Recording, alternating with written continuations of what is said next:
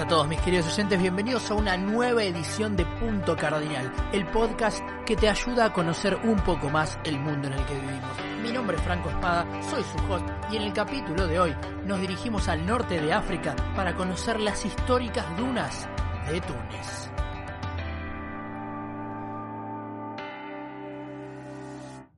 Bueno, bienvenidos una vez más acá a Punto Cardinal. Primero que nada, unas disculpas porque en la semana pasada no hubo capítulo, pero estamos todos, supongo, atravesando una situación bastante extraordinaria con todo esto del coronavirus. Pero acá estamos nuevamente para brindar un nuevo capítulo y esta vez volvemos a África y por primera vez nos vamos a la zona del Magreb, por primera vez vamos a ver a uno de los cinco países que forman esta región de la costa mediterránea africana, del norte del continente africano. Estamos hablando nada más y nada menos que el más chico de estos países, que es la República Tunecina. Túnez es un país que se encuentra en el extremo norte del continente africano.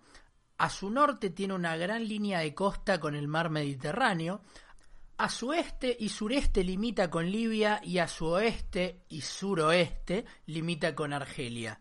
En Túnez viven 10.3 millones de personas, donde la mayoría vive en su capital y ciudad más poblada, que es Túnez, que está muy cerquita de lo que era la histórica ciudad de Cartago, más de eso después. El idioma oficial en Túnez es el árabe, pero además el francés es muy común. Su forma de gobierno es una república semipresidencialista, como vimos por ejemplo en el capítulo de Polonia, y su moneda oficial es el dinar tunecino. Y una vez ubicados más o menos en de qué se trata esta República Tunecina, podemos empezar a hablar de su geografía. Como dijimos, el territorio de Túnez no es un territorio particularmente grande, es de los más chicos del norte de África y su superficie es de 160.000 kilómetros cuadrados, pero eso sí, tiene una gran línea de costa que ocupa más de 1.000 kilómetros en total. Ahora, si tuviéramos que dividir Túnez en biomas o regiones, digamos, geográficas, podríamos dividirlo fácilmente en tres partes. Primero tenemos que hablar de su parte norte y oeste, en lo que sería la frontera con Argelia, que es donde está la cordillera de Atlas. Esto es toda una cordillera montañosa que cubre parte de Túnez y también continúa por el resto del norte de África, por Argelia, hasta Marruecos. Es en esta cordillera de Atlas que se encuentra justamente el punto más alto en todo Túnez, que es el monte Jebel Chambí, de unos 1500 metros sobre el nivel del mar. Otra de las secciones en las que podríamos dividir al país tunecino es en los valles que se forman entre estos montes y la costa, las partes más verdes y si se quiere, las fértiles en las que se va a poder desarrollar, digamos, la civilización y es este pequeño porcentaje de área cultivable que tiene este país. ¿Por qué digo pequeño porcentaje? Porque después en el país hay un 40% de su territorio que es completamente desértico. Claro, forma parte del famoso desierto del Sahara, que es el desierto más grande del mundo, que es el desierto que divide a África en dos secciones, tanto étnica como culturalmente muy distinta, que es la África del Norte y la África subsahariana. En definitiva, este desierto se extiende por la mayoría del sur de Túnez y es un 40% de todo su territorio que se imaginarán que no se puede aprovechar para ningún tipo de cultivo.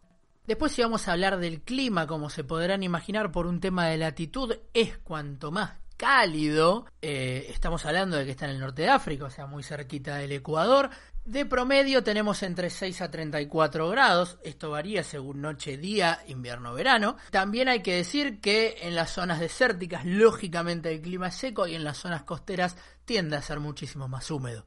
Y para hablar un poco de flora y fauna, podemos destacar diversas cantidades de árboles endémicos y no endémicos de Túnez, en los que podemos encontrar olivos, naranjos, limoneros, mandarinos, pistacheros, almendros, granados, laureles, algarrobos, higueras, albaricoqueros y además plantas de rosas, lices y jazmines.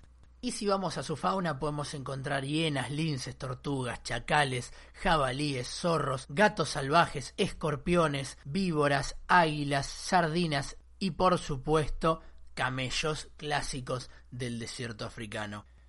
Punto y aparte, para varios tipos de animales que antes se encontraban en esta región, pero por la continua caza y otros usos que le van a dar los humanos históricamente van a ser extintos en el norte de África, o por lo menos en esta región, como lo es el elefante africano, que ya vamos a hablar un poco más de él. Pero dicho esto, y entendiendo un poco la región geográfica de Túnez, vamos a hablar un poco de la historia humana. Bueno, el territorio de Túnez desde la antigüedad estaba habitado por los bereberes. Estos eran un pueblo nómada del norte de África que no solo van a habitar Túnez, sino que como se imaginarán, al ser nómades, iban a estar eh, recorriendo todas estas dunas y todos estos desiertos desde tiempos ancestrales. El territorio va a empezar a, cambiar culturalmente con la llegada de los fenicios. Recapitulando, los fenicios eran este pueblo que nace en las costas de lo que hoy sería Siria y Líbano, eh, y van a ser grandes comerciantes del mundo antiguo, estamos hablando del siglo XII Cristo, con grandes invenciones navales y van a estar comerciando por todo el Mediterráneo. Una de estas colonias fenicias que va a aparecer en el Mediterráneo va a ser la ciudad de Cartago, que muchos años después con la caída de los fenicios, van a desaparecer por varias razones que no vienen al caso, por ejemplo las conquistas de Alejandro Magno, es allí donde surge una nueva potencia derivada de esta cultura fenicia que es Cartago, que se va a convertir en el imperio más próspero del Mediterráneo occidental por muchos años, también fundado en una gran potencia naval y mercantil, este imperio cartaginés, que va a ser el principal rival del imperio romano. De hecho, va a haber tres grandes guerras entre romanos y cartagineses, conocidas como las guerras púnicas, que va a terminar en el 146 a.C., con la derrota final de los cartagineses en la Tercera Guerra Púnica, donde los romanos terminan de destruir por completo la ciudad de Cartago y anexar todos sus territorios a su imperio, mejor dicho, a lo que en ese entonces era la República Romana. Y lo que decía antes de los elefantes tiene que ver porque justamente los cartagineses usaban los elefantes, por ejemplo, para la guerra. Muy famosa es durante la Segunda Guerra Púnica la campaña de Aníbal Barca, un general cartaginés, que llevó elefantes de guerra africanos a Italia y cruzó los Alpes con elefantes para atacar a los romanos. Si les interesa la historia, ahí tienen un montón de material para entretenerse con, con la campaña de Aníbal Barca. Bueno, particularmente a mí me parece interesante. Dicho esto, el territorio tunecino va a ser parte de la provincia romana de África y va a ser parte del imperio de la República y después del imperio romano. Y por supuesto, todos los territorios que tocaban los romanos los romanizaban, por eso hoy en Túnez podemos encontrar varias marcas de esto, desde lo arquitectónico, por ejemplo, como el anfiteatro de Diem, y también desde lo cultural. Hay secciones de la población que siguen siendo cristianas. Bueno, esto tiene que ver porque, claro, los romanos trajeron el cristianismo a la región.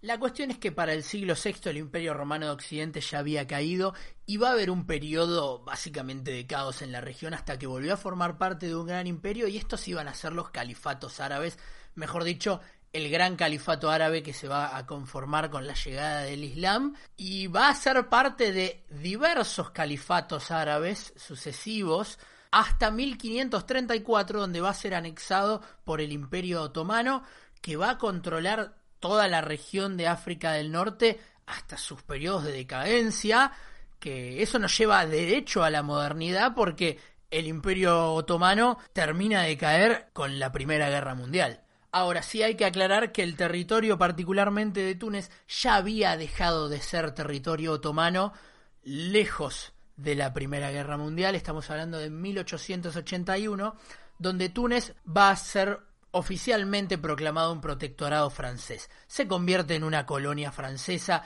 como hemos hablado en el capítulo de Uganda acerca de la conferencia de Berlín y que es cómo las potencias europeas se reparten en África. Bueno, Túnez se convierte en colonia francesa. Y así va a seguir como una colonia francesa hasta el periodo de descolonización. Estamos hablando después de la Segunda Guerra Mundial, en 1956, donde se independiza Túnez y se proclama como una monarquía constitucional, pero que no va a durar mucho, va a ser derrocada hasta el año siguiente, donde se va a proclamar una república que va a durar hasta el 87 y va a ser reemplazada por Sine el Abdine Ben Ali, que va a ser básicamente un dictador que va a durar hasta 2011. Y a 2011 entramos, bastante reciente, estamos hablando de hace menos de una década, en un periodo que se conoce como la Primavera Árabe. ¿Qué es la Primavera Árabe? Es un movimiento revolucionario que aparece en todo el mundo árabe, desde Marruecos hasta Irán, donde la gente sale a las calles en protesta y en una revolución en algunos casos, como es el caso de Túnez, donde nace la Primavera Árabe, también conocida en el país como Revolución Tunecina, Básicamente la gente pedía muchos eh, derechos democráticos que en los países árabes no se daban, como decíamos, Túnez se manejaba con una dictadura, pero no era ni mucho menos el único país árabe en donde había dictaduras. Podemos pensar casos como Saddam Hussein en Irak o Gaddafi en Libia, digamos, ¿no? Ahora, si bien esta primavera árabe o renacimiento árabe, como lo quieras ver, va a impactar en todo el mundo árabe, pocos son los países donde realmente hubo un cambio de gobierno y ese es el caso de Túnez y es esta revolución tunecina la que va a dar lugar a la República Tunecina actual. Y es con esto que podemos pasar a hablar del Túnez de hoy. Actualmente Túnez es considerado uno de los países más democráticos del mundo árabe, Además, tiene uno de los índices de desarrollo humano más alto de África, es el octavo país con más alto índice en ese continente. Y además está en varias organizaciones internacionales. Si bien no es parte, tiene diversos tratados, principalmente de comercio con la Unión Europea, es miembro de la Organización de la Francofonía, por haber sido una colonia francesa y tener varios francófonos en su país. Es miembro de la Unión del Mediterráneo, de la Liga Árabe, de la Unión Magreb Árabe y de la Organización de Cooperación Islámica, entre otras varias organizaciones, como por ejemplo la ONU o la Unión Africana. En cuanto a la economía, Túnez tiene un importante sector minero y turístico, pero también es cierto que tiene sufre de cierta escasez de alimentos por una cuestión geográfica, de que no tiene demasiado territorio cultivable, lo cual hace que el país necesite importar gran cantidad de alimentos. También mantiene muy cercanos vínculos comerciales con la Unión Europea, claro, está a un mar de distancia de Europa, y fue el primer país del Magreb en acercar este tipo de vínculos entre África y Europa.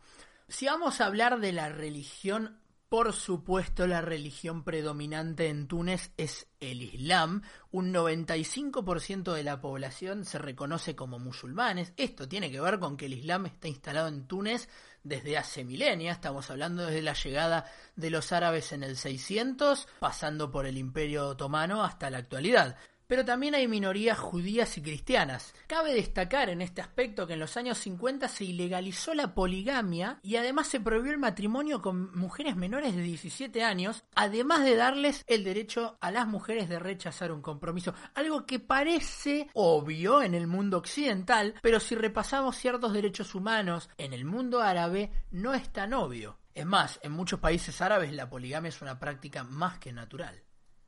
Y para cerrar vamos a repasar rápidamente ciertos aspectos de la cultura de Túnez. El baile tradicional de Túnez es el Raqs al-Khusur, también conocido como la danza del jarrón. Y si hablamos de deporte tenemos que decir que Túnez tiene 13 medallas en Juegos Olímpicos de verano y jamás participó en las Olimpiadas de invierno. Además, el deporte más popular es el fútbol, donde participó 5 veces en el Mundial, por primera vez en Argentina 78. Cabe aclarar que jamás pasó la fase de grupos. Y con esto un capítulo muy cortito, pero que quería sin duda sacar algo. Y nos despedimos por hoy. Recuerden que pueden seguirme en mis redes sociales, arroba Franco Espada en Instagram o Twitter. Y nos vemos la semana que viene con el que va a ser ya el último capítulo de esta primera temporada de Punto Cardinal. Así que nos vemos en el próximo capítulo. Chao.